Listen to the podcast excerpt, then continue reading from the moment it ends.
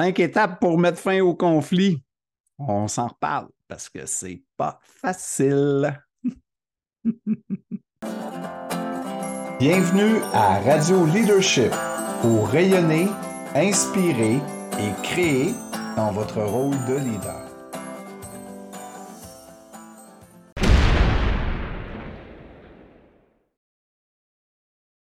Bonjour tout le monde, bonjour, bienvenue à à ce 21e podcast. Écoutez, euh, pour moi, c'est toujours stimulant, mais aussi inquiétant parce que on se met de l'avant puis on, on, partage nos choses sans avoir le visage et l'interaction des gens. Fait que la seule interaction qu'on peut avoir, c'est des j'aime, c'est des partages, c'est des abonnements. Alors, euh, merci, merci tout le monde de, mettre le petit pouce en l'air. C'est notre paye affective. Hein. Alors, euh, donc, euh, aujourd'hui, on va parler d'un sujet qui m'est extrêmement cher. on pourrait le résumer comme la gestion des conflits.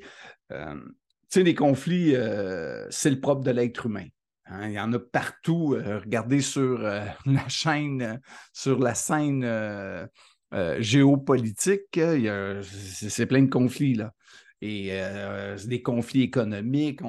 alors, il y en a partout. Hein, regardez les statistiques euh, au travail, là, vous allez voir que, encore une fois, en tout cas, moi, je peux vous dire que les 23 dernières années, je n'ai pas manqué de travail. Pourquoi? Parce qu'il y en a partout des conflits. C'est triste à dire, hein, mais ça fait partie de l'être humain.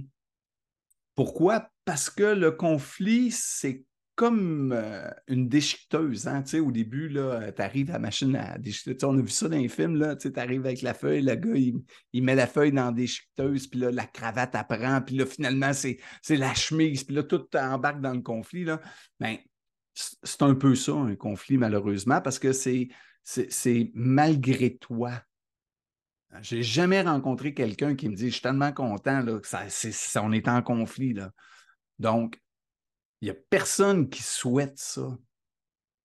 Malheureusement, c'est inconsciemment, on glisse dans ça, puis on y passe. Et c'est sur le plan familial, c'est pas juste euh, le couple qui y passe, hein. ça éclabousse tout le monde, les enfants, les, grands-parents. Alors, le, conflit, euh, on devient prisonnier de nos émotions. Hein? on glisse dans ça, euh, aspiré par tout le, champ émotionnel.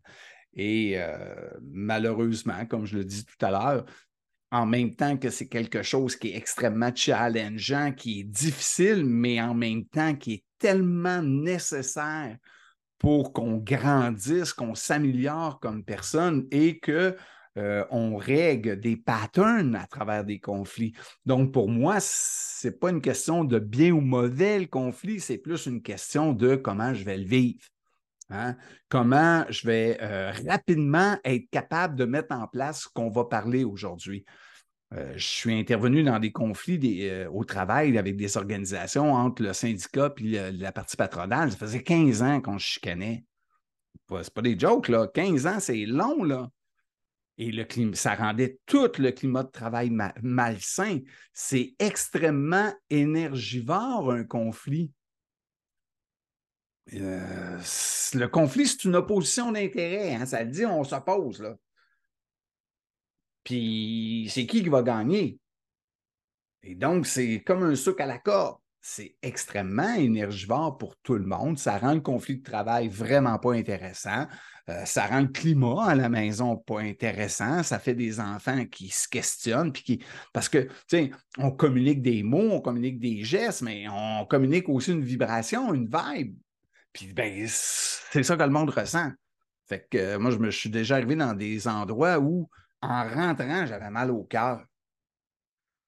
Et le conflit va venir générer nos, nos patterns, nos structures de caractère. Vous vous rappelez, hein, les autres podcasts, les deux derniers, quand on a parlé euh, de la structure psychopathe, ben, la structure psychopathe est active dans le, conflit, comme ça peut être euh, d'autres structures euh, émotionnelles, de structures de caractère. Vous vous rappelez des structures de William Reich. Donc, psycho, maso, rigide, schizo et oral. Donc, on les retrouve, ils vont jouer un rôle dans le conflit. c'est tellement chargé plus émotivement que ça épuise. Hein. Vous savez, après des grandes tristesses ou des grandes colères, comment on se vide de notre énergie, comment on est fatigué. Et donc, euh, c'est un peu paradoxal parce que pour passer à travers le conflit, ça prend de l'énergie. Donc, si ça prend de l'énergie, ça peut nous vider si on ne travaille pas avec les, outils qu'on vous présente euh, à Quantum. Euh, j'aurais le goût de vous dire que dans un conflit, on voit le besoin, l'émotion, le comportement. En fait, on voit plutôt le comportement, l'émotion et le besoin, mais c'est le besoin qui crée le conflit. Euh, exemple, euh, je pourrais prendre un exemple qu'on voit souvent dans un couple. Là. Un ou une? Un ou une a besoin de liberté, un ou une a besoin de contrôle. T'es sûr qu'ils vont se pogner, c'est sûr. Parce que c'est des besoins opposés. Mais ça peut arriver aussi, comme on voit des fois au travail, les deux veulent du pouvoir. Donc, c'est sûr qu'ils vont se pogner. Pourquoi? Parce qu'on a comme une logique euh, qui, qui vraiment fait partie de notre conditionnement, là, qui est la base du système capitaliste, c'est qu'il n'y en a pas assez pour tout le monde. Donc, si toi, tu es aimé, moi, je ne peux pas être aimé. Donc, c'est soit le, même besoin ou le besoin opposé.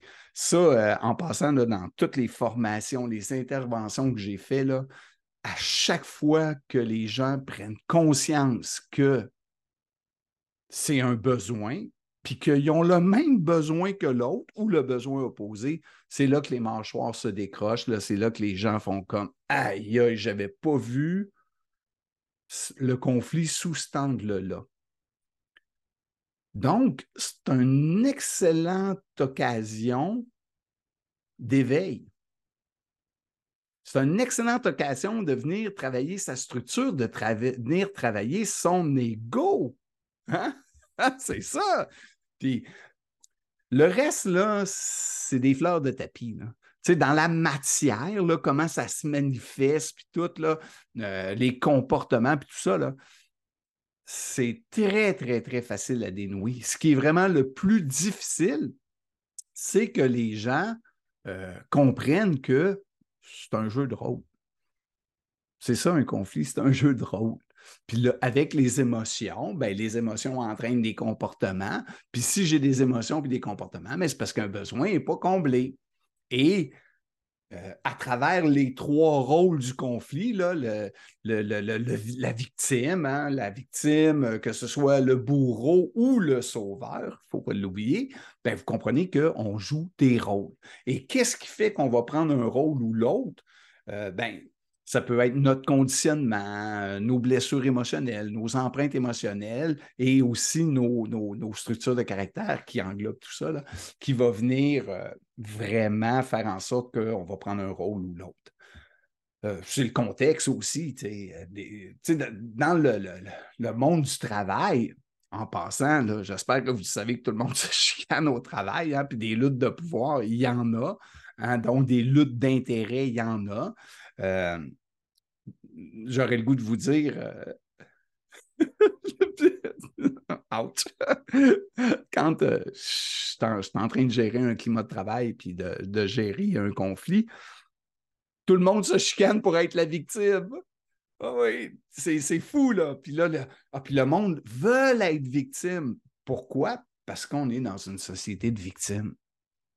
Il y a toujours un coupable. Il faut toujours trouver un coupable et un responsable. Et on le sait de qui on va s'occuper, ben, on va s'occuper de la victime.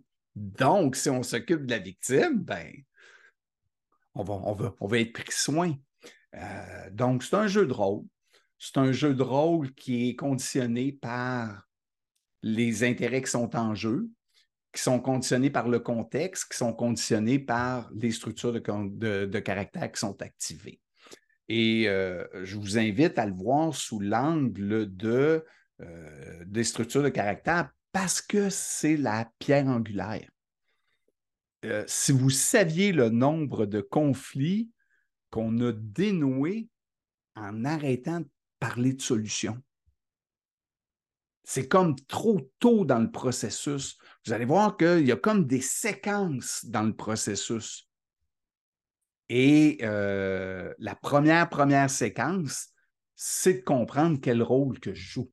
Donc, euh, dans le fond, souvent, le patron va devenir le bourreau. Hein? Donc, c'est intéressant parce que la première personne qui vient me parler va se positionner en victime. Puis, évidemment, elle va donner le rôle du bourreau à l'autre. Donc, l'employé va devenir victime. Je parle de, de stéréotype, là. Et va donner le rôle du bourreau à son patron.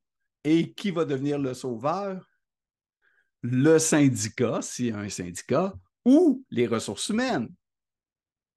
Puis là, vous comprenez que j'ai vu des vice-présidents se positionner en victime puis donner le rôle du bourreau au président. Ça, j'ai vu. Donc, c'est pas. Euh, c'est vrai à tous les niveaux de l'organisation, ce que je vous dis là. Puis c'est vrai aussi à la maison. Hein? L'enfant se place en victime, le parent devient bourreau. Mais c'est intéressant parce que l'autre fois, à l'épicerie, il y a madame, elle, chicanait son enfant, puis elle le faisait en se positionnant comme victime. Oh, regarde ce que tu me fais faire. Oh, regarde comment je suis en colère à cause de toi. Quand est-ce que tout le monde va penser? Puis là, oh, regarde comment c'est de ta faute si je file pas bien. Vous vous rappelez? La victime. Je souffre et c'est de votre faute. C'est bon? Euh, donc, euh, euh, souvent, c'est les masos qui vont se positionner en victime. Rappelez-vous, quand je me positionne en victime, c'est que j'exploite la structure de caractère maso. Ça ne veut pas dire que toute ma personnalité et tout mon vécu est maso. Ça veut dire qu'à ce moment-là, je me positionne en victime. Et le bourreau qui prend ce rôle-là, ben lui, probablement soit qu'il embarque dans son rigide ou qu'il embarque dans euh, son euh, psychopathe, son psycho. Donc, rappelez-vous, le psychopathe, hein, c'est je suis le meilleur, j'ai raison, je suis spécial, donc je peux t'imposer mes volontés, je peux t'imposer. Et euh, le sauveur, ben, ça va être souvent des psychopathes. Le super-héros, super bon, super fin, puis moi, je vais le régler le conflit. Euh, ce qui est un peu euh, embêtant, c'est que souvent, autant le bourreau que la victime vont se tourner contre le sauveur. Donc, si vous vous apercevez dans un conflit que vous avez le rôle de sauveur, euh, ça risque d'être très, très, très difficile pour vous. Donc, l'idée, l'idée, euh, c'est très lié à des besoins. Hein? Exemple, le patron pourrait avoir besoin de contrôle, puis l'employé besoin de liberté. C'est sûr qu'ils vont, vont se prendre. Les deux pourraient vouloir du pouvoir par rapport à une situation. Ils vont juste utiliser un autre déguisement pour combler le besoin. Donc, la pierre angulaire de ça, c'est de, de, réussir à comprendre quel rôle que je suis en train de jouer. Et de prendre conscience qu'à travers ce rôle-là, cette structure de caractère-là, il y a un besoin que je cherche à combler. Mais si c'est vrai pour moi, c'est vrai aussi pour l'autre. Et pour faire ce travail-là, ben, j'ai besoin de ma fameuse position de témoin. On en a souvent parlé. Écoutez les autres podcasts, là. Hein? Euh, particulièrement le dernier sur comment travailler avec un psychopathe. J'ai besoin de ma position de témoin pour me sortir de cette trilogie-là, pour sortir de ce jeu de personnages-là et voir, un, prendre conscience de moi, quel rôle que je joue. Et si je prends conscience de quel rôle je joue, exemple, si je joue la victime, est-ce que ça se peut que je veux de la sécurité? Est-ce que ça se peut que je veux du pouvoir? Donc, d'aller voir quel besoin que je suis en train de chercher à combler et, quel personnage que je dois me libérer. Rappelez-vous, les structures de caractère déclenchent chez les autres des structures de caractère. Et la, la, sagesse ou l'éveil, la conscience, hein, c'est la mode, la pleine conscience. Là. Bon, ben, la conscience de soi, c'est d'être conscient de ces personnages-là et de m'en libérer, de le vivre au niveau de ma position de témoin. Donc, si je prends conscience de mes besoins, je peux prendre aussi conscience, est-ce que c'est un besoin biologique fondamental qui est nécessaire à ma survie, puis que si je ne l'ai pas, je vais mourir? Ou c'est simplement un besoin psychologique? Je le veux, mais c'est comme malsain, c'est mal placé. Hein? Rappelez-vous, c'est normal que je veuille un certain pouvoir, pouvoir d'agir, de faire des choses, mais il y a des gens qui veulent le pouvoir. Donc, c'est juste de voir à quel niveau se situe le besoin psychologique ou euh, rationnel. OK? Et euh, après ça, dans ma phase préparation, hein, c'est là, là, que je vais aller voir ces choses-là. C'est là aussi que je vais ramener mon élastique. Donc, si vous avez euh, écouté là, le, petit, petit podcast, tout petit sur la trousse de survie émotionnelle. Et euh, si vous allez voir euh, ce qu'on a produit euh, dans les méditations, etc., c'est là que vous allez comprendre pourquoi c'est aussi important la préparation de mon élastique. Tu sais, on est dans un environnement VICA. Hein. Donc, dans un environnement VICA, volatile, incertain, complexe et ambigu, ben, vous comprenez que le citron, là, il est pressé. Là. Et si le citron est pressé, que le contexte est extrêmement anxiogène, ben, vous comprenez que c'est un joyeux contexte pour des conflits. Et effectivement, si vous regardez euh, dans l'histoire euh, récente de l'humain, après la crise de 1929, la guerre mondiale, donc, c'est souvent des grosses crises économiques, des contextes vraiment euh, pas faciles qui génèrent les plus grands conflits. Donc, euh, c'est pour ça qu'en gestion de changement, euh, avec Annie puis, moi, on, on, vit beaucoup des conflits. Pourquoi? Parce que c'est chargé émotivement. Donc, si c'est chargé émotivement puis que tout le monde a l'élastique est tiré, bien, vous comprenez qu'il faut avoir de la place sur son élastique. Et c'est pour ça que la trousse de survie émotionnelle, euh, toutes nos notions d'intelligence émotionnelle, puis pas au niveau mental.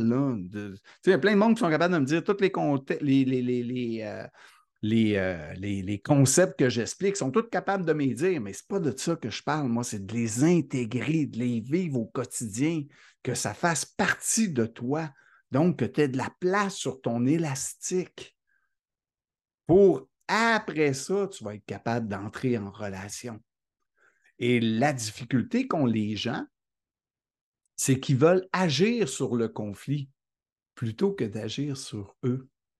Il faut d'abord que je travaille puis que j'agisse sur mon élastique, sur mes besoins, sur ma structure de caractère. Après ça, je vais être capable d'entrer en relation avec l'autre ou les autres. Euh, je me revois encore, je me revois encore là, euh, tout seul devant 50 personnes en colère euh, dans un gros conflit de travail qui était extrêmement médiatisé. Euh, je n'ai pas le droit de le nommer, j'ai signé des ententes, etc. Mais c'est ça pareil. Je me plantais là devant 50 personnes. C'est sûr que si moi j'ai l'élastique tirait de même, on se serait chicané. Là. Mais vu que j'ai de la place, vu que aussi je joue pas ma structure de caractère, bien là, on peut travailler ensemble. Et comment je vais travailler à ce moment-là? Puis quand c'est mes propres conflits, c'est la même chose. Là. Je vais travailler toujours en quatre séquences. Donc, euh, on a déjà parlé de la première. Donc, se préparer, se préparer émotionnellement, comprendre sa structure, comprendre ses besoins, comprendre ses émotions. Après ça, deux, j'entre en contact avec l'autre. Et là, c'est la phase de créer le contact. Donc, la meilleure façon de créer le contact, en bon québécois, Fantaïa, écoute, laisse l'autre s'exprimer. Parce que toi, tu vas déjà avoir fait un bon travail. Toi, tu vas déjà avoir fait du chemin, là. Et euh, parce que tu as déjà compris ce qui se passe pour toi, tu as déjà vu la structure de l'autre, peut-être, tu vas déjà avoir compris ses besoins. mais tu ne peux pas y dire. Il ne l'acceptera pas parce que c'est trop tôt. Donc, le laisser parler, s'exprimer, dire ce qu'il ressent.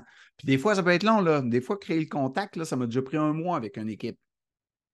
Après ça, là, on a commencé à dire les vraies affaires.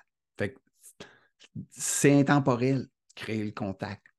Mais tant aussi longtemps que la personne, vous sentez qu'elle est chargée émotivement, euh, tant aussi longtemps que vous ne sentez pas qu'elle laisse sortir le moton, vous êtes simplement en mode écoute.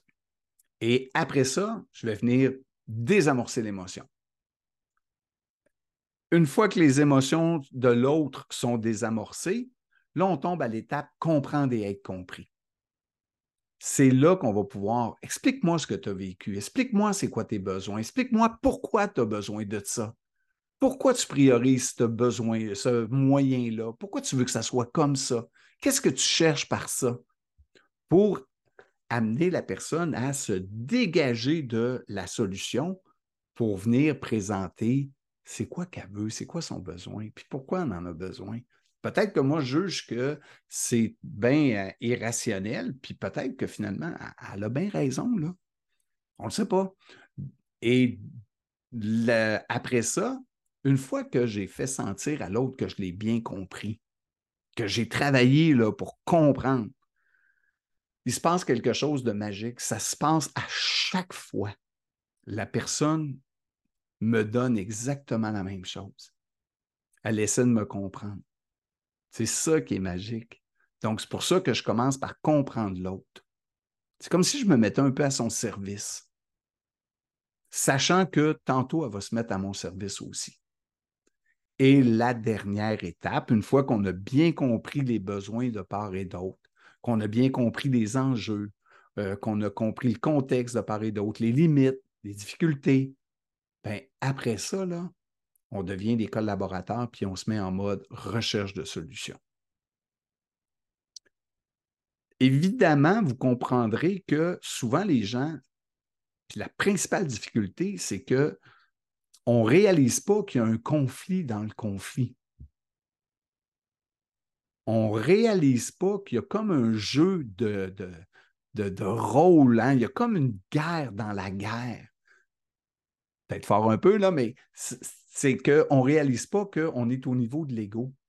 Et c'est pour ça que de travailler son propre ego, de travailler à aider l'autre, fait en sorte qu'on va partir d'une opposition hein, où souvent c'était euh, un, un, moyen, c'était même pas des besoins qu'on présentait, c'était des moyens, puis on chicane sur le moyen, de désamorcer ça et de se ramener au niveau de c'est quoi le besoin derrière?